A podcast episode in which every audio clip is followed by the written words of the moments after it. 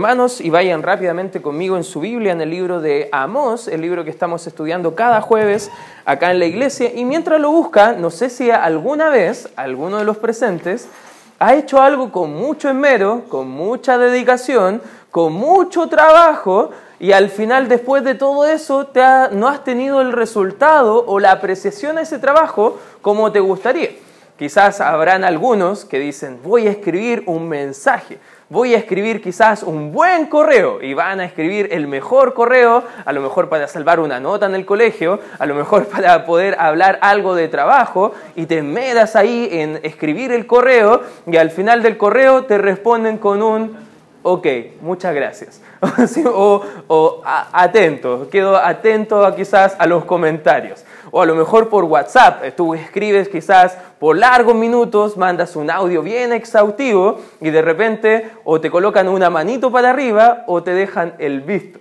O a veces ha pasado quizás que mi esposa, yo estoy fuera de la casa y cuando llego ella está toda preciosa, toda hermosa, se ha maquillado, se ha arreglado y yo llego y le digo, hola.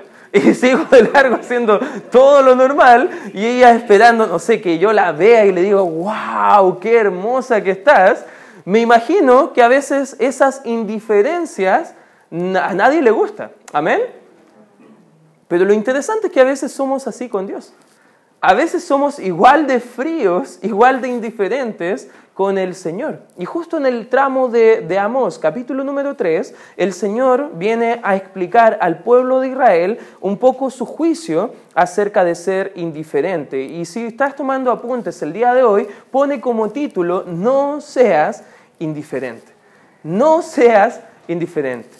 Porque en realidad, como nosotros no debemos ser indiferentes con el Señor. Justo vamos a ver algunos principios prácticos de la palabra de Dios, justo en la continuación de lo que ya estamos viendo en la Escritura. Recuerda, capítulo 1, hemos visto los juicios que ha tenido Dios con Israel, con Judá, capítulo número 2, con las naciones gentiles, y ahora llegamos al capítulo 3, y el versículo 3 quizás es la clave de poder entender todo el tramo del capítulo. Dice, andarán juntos si no estuvieran de acuerdo y lo interesante es que Israel proclamaba abiertamente, Dios es mi Dios, nosotros somos el pueblo escogido por Dios, cantaban canciones como somos el pueblo de Dios, somos un pueblo especial, y ellos estaban cantando ahí, pero en realidad no vivían como un pueblo especial, andaban como las naciones gentiles, y no como la nación que era realmente el pueblo de Dios. Y llegamos al capítulo 3, versículo 9, dándonos a entender que hay causas, consecuencias para nosotros, y el 9 dice,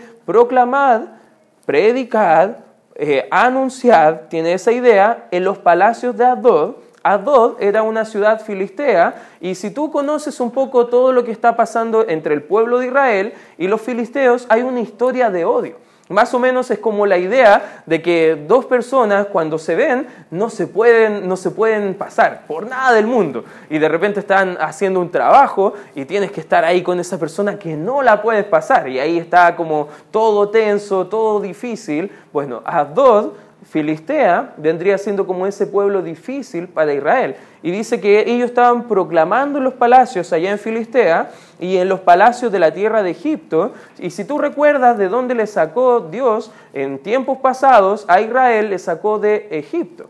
A veces cuando anda un hermano apartado de los caminos del Señor, se le dice comúnmente, ah, ese hermano anda en Egipto. ¿Por qué? A veces nosotros decimos de forma abierta eso. ¿Por qué? Porque Egipto en realidad es todo un símbolo en la Biblia de todo lo mundano, de todo lo que se concentra, que Dios no desea para el creyente. Y ahí en Egipto estaba toda la idolatría, toda la, la mundanalidad. En Egipto estaba pasando eso. Dos cuadros Filistea, un enemigo de Israel. Egipto, un lugar donde fueron esclavos el pueblo de Israel. ¿Y qué están anunciando? Y dice, decir, dice el 9, reunidos, reunidos perdón, sobre los montes de Samaria y ved las muchas, ¿qué dice? Opresiones. ¿Qué te da la idea de oprimir? No sé si alguna vez has estado apretando a alguien o alguien te ha apretado, no sé, un dedo eh, o te han empujado o en el metro. Quizás a veces nosotros vamos en el metro o la punta y estás apretadito por toda la gente, estás oprimiéndote. Estás siendo atormentado, está siendo empujado a una incomodidad. Esa es la idea más o menos de opresión. Y aquí está dando Dios a entender que el pueblo de Israel va a tener muchas opresiones en medio de ellas y las violencias cometidas en su medio. No saben hacer lo bueno, perdón, lo recto, dice Jehová, atesorando rapiña y despojos en sus palacios. Por tanto, Jehová el Señor ha dicho así, un enemigo vendrá por todo lado de la tierra y derribará tu fortaleza y tus palacios serán saqueados. Así ha dicho Jehová, de la manera que el pastor libra de la boca del león dos piernas o la punta de una oreja, así escaparán los hijos de Israel que moran en Samaria en el rincón de una cama y al lado de un lecho. Oíd y testificad contra la casa de Jacob. Ha dicho Jehová, Dios de los ejércitos, que el día que castigue las rebeliones de Israel, castigaré también los altares de Betel, y serán cortados los cuernos del altar y caerán a tierra. Y heriré la casa de invierno y la casa de verano y las casas de marfil perecerán, y muchas casas serán arruinadas, dice Jehová. No sé si tú estás entendiendo lo que estás leyendo, pero lo que está pasando acá es un cuadro muy triste. Es un cuadro muy atormentoso de lo que iban a vivir, eh, tormentos el pueblo de Israel, y la causa de todos estos tormentos que iba a vivir Israel era por su indiferencia espiritual. Y entendimos en el tramo anterior que toda causa, adivina qué va a tener, consecuencias. Las consecuencias iba a ser el juicio de Dios para la vida de estas personas. A veces podemos decir, no importa si no estoy bien con el Señor. Total, el Señor igual me va a bendecir. Recuerda que Israel pensaba de esa forma y ellos recibieron, quizás tarde, no tan temprano, las consecuencias por ese extravío. Sus corazones estaban endurecidos, se habían entregado al pecado por completo. Y si honestamente, ¿cuántos de nosotros hemos conocido algún cristiano que ha estado un tiempo fervoroso por las cosas del Señor? ha estado en la iglesia, ha estado cantando con nosotros, ha estado sirviendo a Dios y después de un tiempo ahora ni está en la comunión. Y no estoy hablando que no está en la iglesia, estoy hablando que su corazón está muy lejos del Señor. ¿Qué pasará con esas personas? Y a veces nosotros como cristianos vemos que a veces a esas personas le va bien, tienen mejor trabajo, está yéndole mejor económicamente, pareciera que la familia no hubieran problemas, al parecer como que hace bien estar lejos del Señor, piensan algunos. Pero la verdad no entienden que esa paz, esa tranquilidad, esa bendición probablemente también sea su perdición, como lo vamos a ver el día de hoy. ¿Qué indicios tiene una persona que es indiferente a Dios? ¿Qué cualidades tiene una persona que se está alejando del Señor? Y hoy quiero que nos examinemos a nosotros mismos y podamos ver el día de hoy, quizás si nosotros mismos estamos alejándonos, siendo indiferentes ante el Señor. En primer lugar, ¿qué cualidades tiene una persona que es indiferente ante el Señor? En primer lugar, olvidan hacer lo recto. Fíjate lo que dice el versículo 10. Israel no saben hacer lo recto. ¿Sabe lo que hace el pecado en la vida del creyente, hermano? Se olvidan. Se olvidan de todo lo que ha hecho Dios. A veces podemos estar cantando en la iglesia, cuán grande es Dios, qué maravilloso es el Señor, cuántas bendiciones me ha dado. Y cuando estamos el día a día, ni nos acordamos ni siquiera de orar al Señor. Con suerte estamos pescando la Biblia para leerla.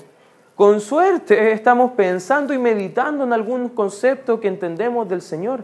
¿Sabes qué? Si tú le dices a Dios que le amas y no estás viviendo para Él, es como el esposo que dice a la esposa, te amo, pero cuando pasa otra mujer se queda mirando allá lo que está por fuera. Qué feo. Si yo hiciera eso, ni estaría acá adelante, porque mi esposa ya me hubiese matado cinco veces, ¿ya? Y las cinco veces con, con muchas formas diferentes. Pero a veces pensamos que es así con el Señor. A veces pensamos que podemos jugar a ser cristianos y por afuera, bueno, coqueteamos un poco con Egipto, con los filisteos y a veces nuestro corazón está totalmente apartado del Señor. No leemos la Biblia y no oramos cuando estamos en pecado. ¿Te ha pasado? A veces una discusión familiar, a veces una mala decisión, a veces hay que congregarse, oh, no, no quiero. hay que leer la Biblia, dice alguien de la familia. Oh, no, es que, no, hoy día no, otro día sí. Hay que orar. Tampoco queremos hacer nada. Alguien dijo una vez que la Biblia te alejará del pecado o el pecado te va a alejar de la Biblia. Y eso es una verdad, hermanos. Porque muchas veces cuando estamos en pecado, ¿cuántas veces queremos leer la Biblia? Si somos honestos, me ha pasado muchas veces que ni quiero acercarme a leer la palabra de Dios.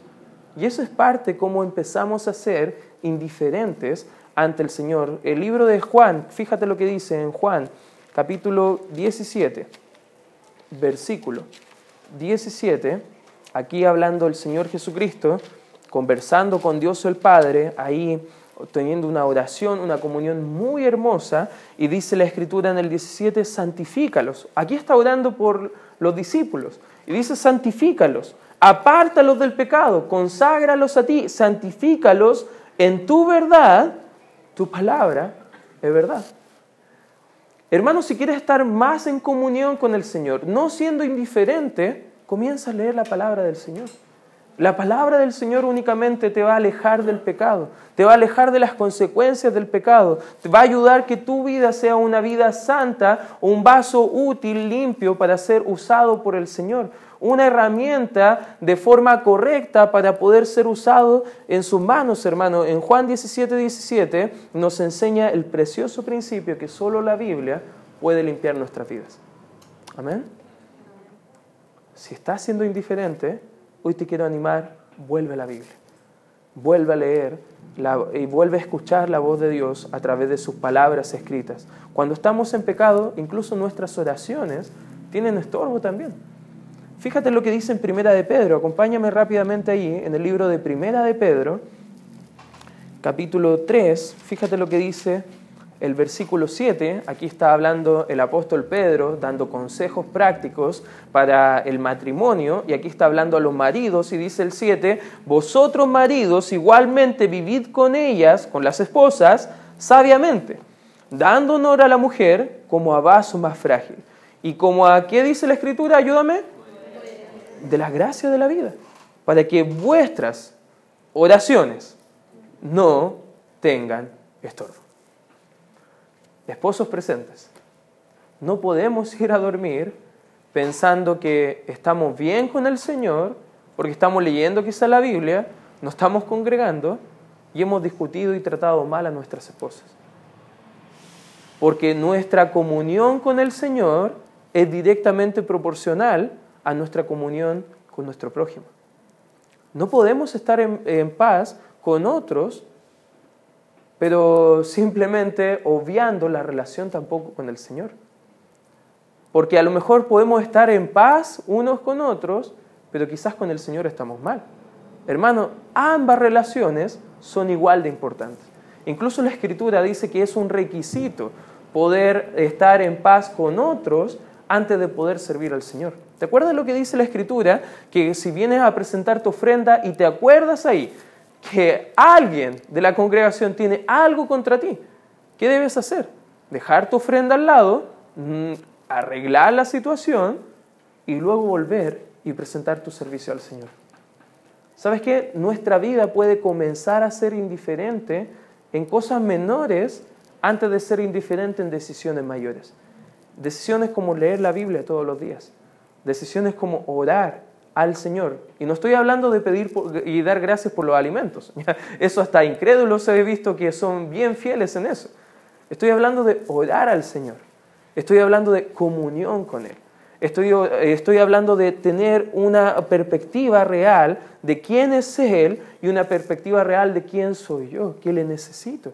Necesito su palabra, necesito la oración, necesito congregarme, necesito ser eh, no indiferente, sino que ser agradecido y completamente entregado a Él. No hay deseo de hacer lo bueno, incluso no, no queremos hacer lo bueno cuando estamos en pecado. Pero ¿qué dice la Biblia cuando estamos olvidando hacer lo recto? Fíjate lo que dice Santiago, acompáñame rápidamente ahí, está después del libro de Hebreos en el Nuevo Testamento, Santiago, el medio hermano del Señor Jesucristo en el capítulo número 4 y viene hablando de todo lo, lo efímero que es nuestra vida, todo lo corto que es, y llegamos al 17, capítulo 4, versículo 17, y dice, y al que sabe hacer lo bueno y no lo hace, ¿qué le es?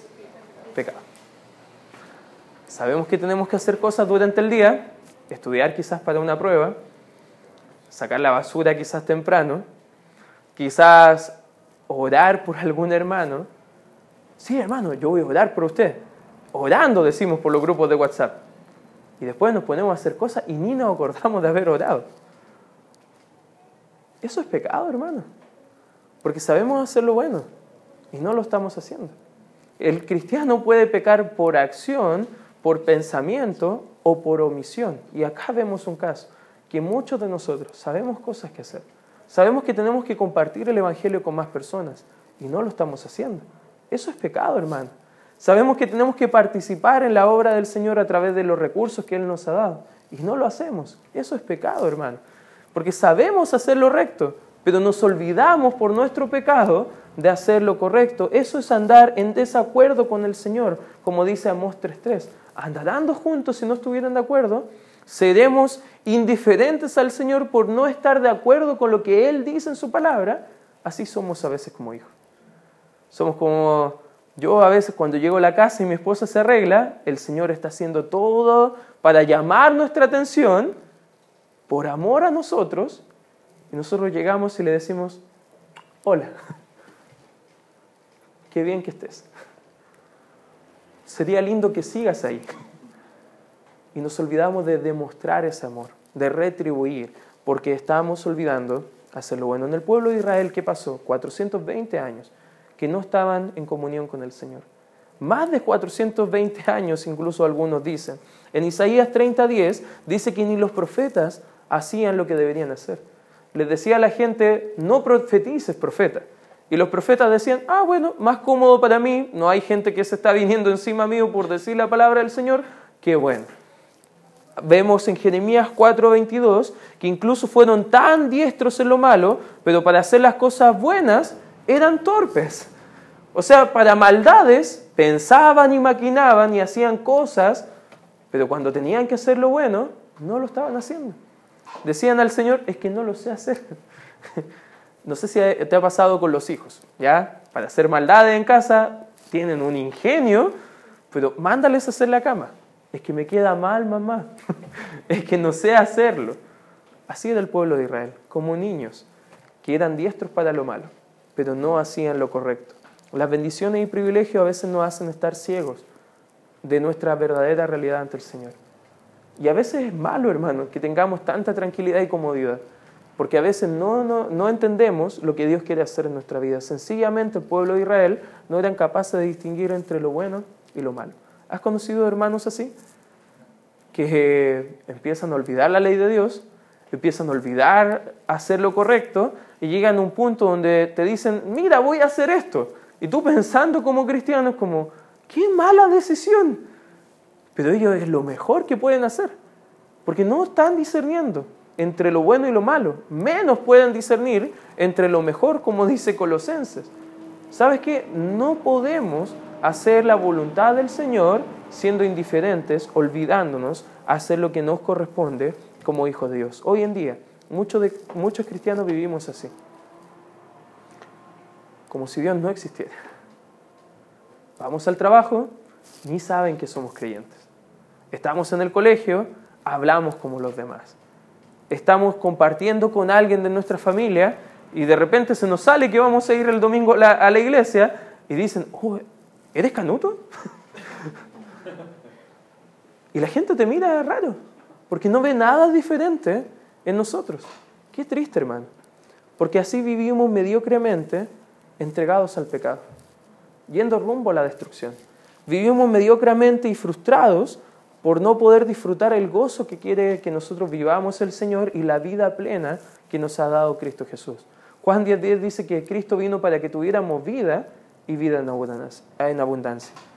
Pero no podemos vivir en abundancia si no estamos haciendo lo correcto, si no estamos haciendo lo que es la voluntad del Señor. Israel comenzó haciendo indiferente, olvidando hacer lo recto. ¿Qué más nos enseña el texto? Volvamos a Amós, capítulo 3. Fíjate lo que dice el versículo número 15. Y dice, y heriré las casas de invierno con la casa de verano, y las casas de marfil perecerán, y muchas casas serán arruinadas, dice Jehová. ¿Te ha costado tener tu casa, hermano? Amén. Algunos todavía estamos ahorrando para quizás dar el primer pie para la casa.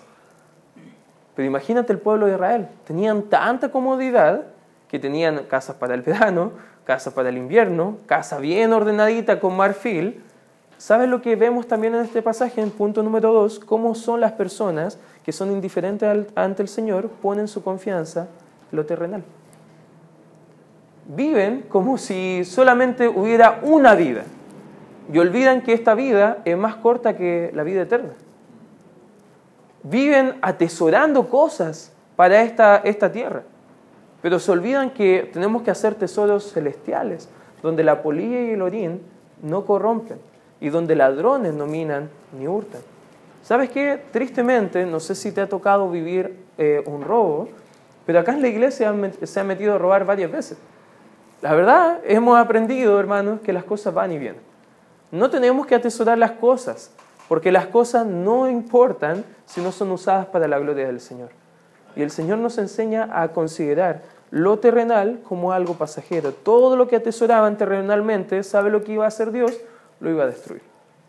Lo iba a destruir con invasiones. Decía que las personas que iban a venir a destruir a Israel iban a venir de todos los lados y donde ellos quisieran huir, no podrían. Ellos iban a querer huir a su casa de invierno y ahí iba a perseguirle las naciones eh, vecinas. Ellos iban a querer huir con sus casas de marfil, que estaban bien cómodas. ¿Y sabe lo que iba a hacer el Señor? Terremoto. Y el terremoto le destruyó todo. No sé si tú te acuerdas lo que pasó con el terremoto años atrás. Lo recuerdo que no era tan, tan grande, y estaba viviéndose todo el terremoto, algunos hermanos fueron a ayudar incluso allá, creo que Carlos fue en esa, en esa empresa a llevar alimentos, Biblias y todo lo demás, pero era triste ver que gente estaba destrozada por perder algunos bienes materiales. Algunos no estaban destrozados porque a lo mejor el, el, el refrigerador se le echó a perder. Estaban tristes porque la televisión, esa televisión que todavía estaban pagando cuotas, se le había destrozado. Recuerdo a mi papá, tristemente.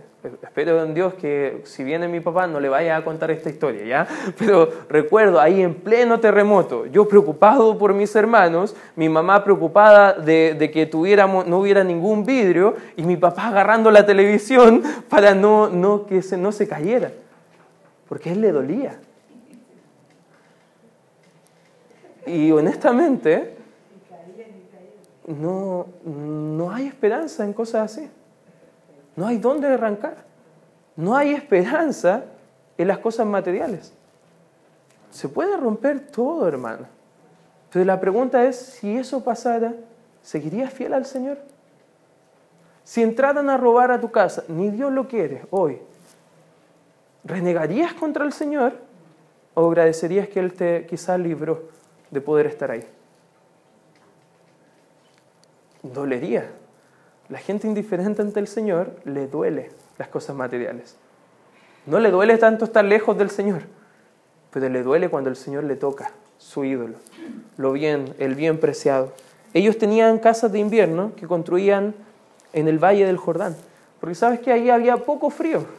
Y ellos llegaba el invierno, decían, ya, es hora de mudarnos, tomaban todas sus cosas y se iban al valle del Jordán. Sería lindo, hermano, que a lo mejor en algún momento sientas frío acá en Santiago y no sé, tienes tu casa allá en Colombia, quizás, calentito, ahí en la, en la playa. Ellos tenían eso, tenían comodidad. Lo interesante que debemos recordar que nuestra vida, si construimos nuestras vidas en lo terrenal y nos olvidamos de lo eternal, al final de nuestras vidas perderemos todo. ¿Te acuerdas de la historia bíblica estaba el hombre acaparando riquezas en sus graneros, satisfecho y decía, alma, come, disfruta, bebe. Estoy feliz porque tengo muchos bienes. Y Dios envió un ángel Y le dijo, necio, vienen por tu alma esta noche. Hermanos, si vivimos para lo terrenal, olvidándonos que hay un cielo, que es nuestra morada, nuestra ciudadanía, ahí está, hermano, lo vamos a perder todo. Lo vamos a perder todo. No estoy diciendo, hermano, que sea malo comodidad. Está bien, hermano. Pero si tú vives para la comodidad, pero no para el Señor, hay un problema. ¿Lo entiendes? Amén. ¿Qué dijo Job? Acompáñame algunos textos de la Escritura. Porque el llamado que Dios está haciendo acá es tener cuidado con el materialismo, tener cuidado con todo lo que estamos viviendo para nosotros mismos. Job 1.21. Si te acuerdas de la historia, él acaba de perder todo, murieron todos los hijos, perdió todos sus criados, perdió todos sus animales y ahora está destrozado. Y fíjate lo que dice el 21, y dijo Job, de nudo salí del vientre de mi madre y de nudo volveré allá, Jehová dio y Jehová quitó, sea el nombre de Jehová bendito. Qué íntegro este hombre. Qué hermoso principio. Porque nos muestra que así debemos ser nosotros. Hermano, recuerda que salimos de nudo del vientre de nuestra madre. Todo lo que podemos tener aquí es solamente bendiciones del Señor. Y damos la gloria al Señor por lo que nos ha permitido tener. Amén, hermanos. Y debemos vivir agradecidos. Debemos vivir con la mirada puesta en el cielo. Mateo 6, mira, acompáñame en el Nuevo Testamento. Mateo capítulo 6, quizá un texto muy conocido. En el capítulo 6, en el Sermón del Monte, acá vemos el versículo 19, dice, no os hagáis tesoros en la tierra, donde la polilla y el orín corrompe, y donde ladrones minan y hurtan. Versículo 20 dice, si no haceos tesoros en el cielo, donde ni la polilla ni el orín corrompen, y donde ladrones no minan ni hurtan. 21. Porque donde esté vuestro tesoro, allí estará también vuestro corazón.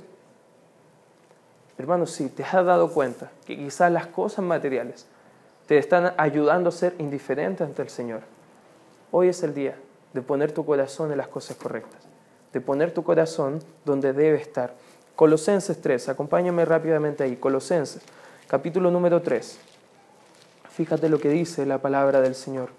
Colosenses capítulo número 3, versículo número 5, está hablando todo el pasaje de que debemos buscar las cosas de arriba, donde está Cristo sentado a la diestra de Dios, y acá viene a exhortar de lecciones prácticas el apóstol Pablo ahora, y dice el 5, haced morir pueblo terrenal en vosotros. Fornicación, impurezas, pasiones, desordenadas, pecados morales, sexuales, a eso está hablando. Dice malos deseos y avaricia, fíjate que es idolatría. Cuando somos avaros, cuando somos manos de guagua, cuando atesoramos más quizás el celular que una relación con el Señor, eso es idolatría, hermano. Y Dios es celoso, no comparte su amor con otros ídolos. Él es el único Dios verdadero. Amén. Ponen su confianza en lo terrenal. No solamente olvidan hacer lo recto, no solamente ponen su confianza en lo terrenal, sino que en tercer lugar, si volvemos a Amós, también creen que no habrá consecuencias por su pecado. Ya hemos dicho, hermanos, que cada pecado trae su consecuencia. ¿Lo entiendes? Amén. Fíjate las consecuencias de Israel. Versículo 11. Por tanto Jehová el Señor ha dicho, así un enemigo vendrá por todos lados de la tierra y derribará tu fortaleza y tus palacios serán saqueados. Así ha dicho Jehová, de la manera que el pastor libra de la boca del león dos piernas o la punta de una oreja, así escaparán los hijos de Israel que moran en Samaria, en el rincón de una cama y al lado de un lecho, Oí de testificar contra la casa de Jacob, ha dicho Jehová, Dios de los ejércitos, que el día que castigue las rebeliones de Israel, el pecado de Israel, castigaré también, y ahí sigue hablando, de todo lo que él iba a hacer.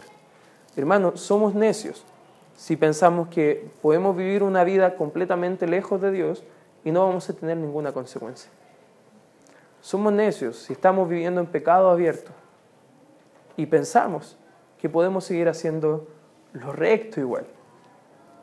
Hermano, no podemos. Dios quiere vida santa. En primera de Pedro dice, sed santos porque yo soy santo, dice Jehová. Hermanos, si estamos viviendo en pecado y no nos hemos arrepentido, si no hemos buscado al Señor, si no hemos derramado nuestras oraciones por arrepentimiento hacia el Señor, van a venir consecuencias. ¿Sabes que Dios va a traer la consecuencia sí o sí si no hay arrepentimiento de sus hijos? Dios es misericordioso, ¿lo entiendes, hermano? Dios nos da una y otra oportunidad, una y otra vez. En Habacuc, acompáñame por favor ahí, Habacuc, en el Antiguo Testamento. Es un libro de la Biblia. Si se está asustando, ¿qué es eso? Es un libro de la Biblia. Vaya conmigo al libro de Habacuc y fíjate lo que dice el capítulo 3, versículo 2 de Habacuc. Dice la palabra del Señor, oh Jehová, he oído tu palabra y temí. Oh Jehová, aviva tu obra en medio de los tiempos. En medio de los tiempos, ala conocer. En la ira, acuérdate de la misericordia. ¿Sabes qué? Acá el profeta está orando al Señor, clamando que se acuerde en medio de la ira de misericordia. ¿Y tú sabes que incluso en su ira Dios tiene misericordia? ¿Tú sabes que incluso en el castigo, en la disciplina, lo hace porque nos ama? ¿Tú sabes que el Señor es tan bueno que nos da una y otra oportunidad antes de castigarnos? Es como un padre con nosotros sus hijos. Te pasa con tus hijos. Y le dices, dejen de hacer eso. Dejen de hacer eso. No me hagan ir, voy a ir. Y llegas y todo lo que prometiste de castigo, llegas y solamente un reto basta para que tu hijo hagan caso. Y si no, aún así no quieres destruirles, quieres corregirles. ¿Sabes que Dios en su misericordia pasa por alto nuestros pecados? Él en su misericordia, ¿cuántas veces necesitamos tener consecuencias graves por nuestro pecado? Pero Dios nos da misericordia y además nos da gracia. Todos nosotros somos un testimonio de gracia del Señor. Todos nosotros anhelamos la misericordia del Señor. Siempre Dios da una nueva oportunidad para arrepentirnos. Eso es misericordia, hermanos. Dios quiere usarnos a nosotros. Quiere usarte a ti, hermano. A pesar de tu pecado. No quiere tu pecado, no ama tu pecado, te ama a ti y te quiere dar misericordia, pero no te puede usar hasta que tú te arrepientas. Quizás pensamos, pero Israel vivieron 420 años sin tener consecuencias. Entonces conmigo puede ser igual. En el hecho de mi muerte, a lo mejor querré vivir para el Señor. Hermano, no tenemos la misma garantía que Israel nosotros. Dios puede traer consecuencias ahora si quiere en nuestras vidas, si es según su voluntad. Por lo mismo, hermano, no debemos ser indiferentes ante el Señor. Deja de ser indiferente ante el Señor. Vuelve al Señor. Vuelve a la comunión con Él. Si Dios te ha mostrado en esta hora que quizás hay cosas que debes arreglar, hermano, te ruego por favor, vuelve al Señor. Vuelve a la Biblia. Vuelve a la oración. Vuelve a la comunión. Porque Él, como el Padre del Hijo pródigo, va a estar con los brazos abiertos esperando recibirte. Y en vez de darte consecuencias y castigos, ¿sabe lo que va a dar? Una fiesta por ti. Se va a alegrar se va a gozar y va a mostrar que tú eres su Hijo amado, que por ti dio su vida en la cruz y que por amor a ti Él ha hecho todo. Hermano, qué lindo amor del Señor. Él está llamando nuestra atención el día de hoy. No seas indiferente ante Él. Vive para Él. Y te ruego, hermano, entrega tu vida ante el Señor. Vamos a orar. Gracias, Padre Celestial, por este tiempo donde podemos considerar y evaluar nuestra vida, Señor. Gracias Señor por el tiempo que estudiamos el, libro de porque sin duda está corrigiendo nuestras vidas de estar siendo indiferentes ante ti. Aparta nuestro corazón del materialismo, aparta nuestro corazón de no hacer lo que deberíamos hacer, Señor, y quita de nuestra mente ese, ese mal pensamiento satánico de que podemos vivir en pecados y no teniendo consecuencias en nuestra vida. Padre, glorifícate en esta hora.